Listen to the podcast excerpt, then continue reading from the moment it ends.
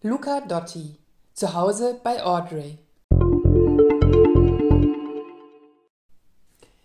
Für die einen war sie eine der besten Schauspielerinnen und begehrtesten Frauen der Welt.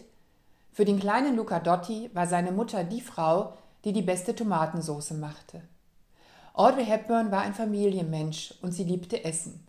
1929 in Belgien geboren, erlebte sie die harten, angsterfüllten Kriegsjahre und die Besatzung der Deutschen.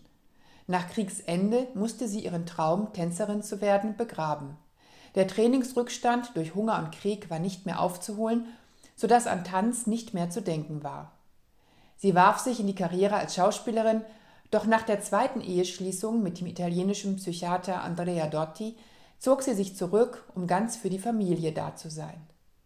Es sind vor allem diese Jahre des Familienalbums, die Luca Dotti in seiner Küchentischbiografie aufschlägt.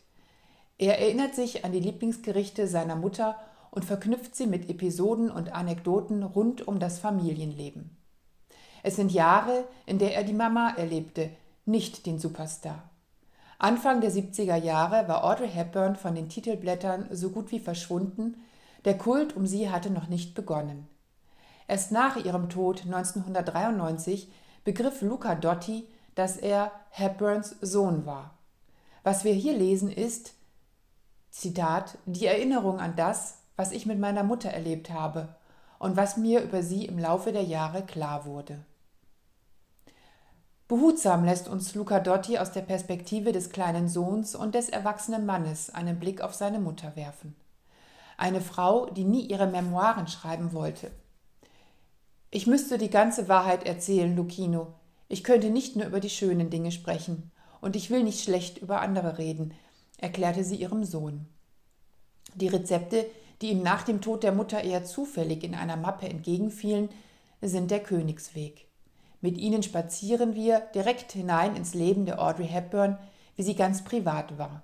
Mal verliebt, mal als junge Mutter, nach dem Verlust ihrer ersten Kinder oder auch der großen Liebe, gemeinsam mit Freunden oder ganz entspannt beim Nickerchen auf dem Sofa. Ohne voyeuristisch zu sein, schauen wir auf persönliche Fotos, die, ein wenig rot und gelbstickig, an unsere eigene Kindheit erinnern.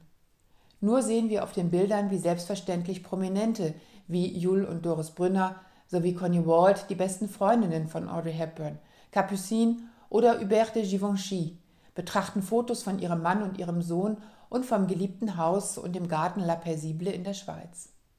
Seite für Seite blättern wir durch die Kapitel eines bewegten Lebens, angefangen im vom Krieg gezeichneten Holland und die Schauspielzeit in Hollywood über Rom, wo sie als Ehefrau und Mutter glücklich war, bis in ihr schönes Anwesen in der Schweiz und zu ihrer letzten Aufgabe als UNICEF-Sonderbotschafterin. Bilder und Briefe hat Luca Dotti zusammengetragen und immer wieder Kochrezepte. Hutspot aus der Zeit in den Niederlanden, Currys und Schokoladenkuchen, amerikanische Fastfood-Varianten, Crumbles und Confits sowie Audreys große Leidenschaft Pasta. Sie liebte Nudeln so sehr, dass sie sie sogar mit auf Reisen nahm. Kaum zu glauben, bedenkt man, wie schlank die Schauspielerin Zeit ihres Lebens war. Sorgfältig sind sie aufgeschrieben, die Rezepte ihres Lebens. Ideal zum Nachkochen mit Varianten und nie zu kompliziert.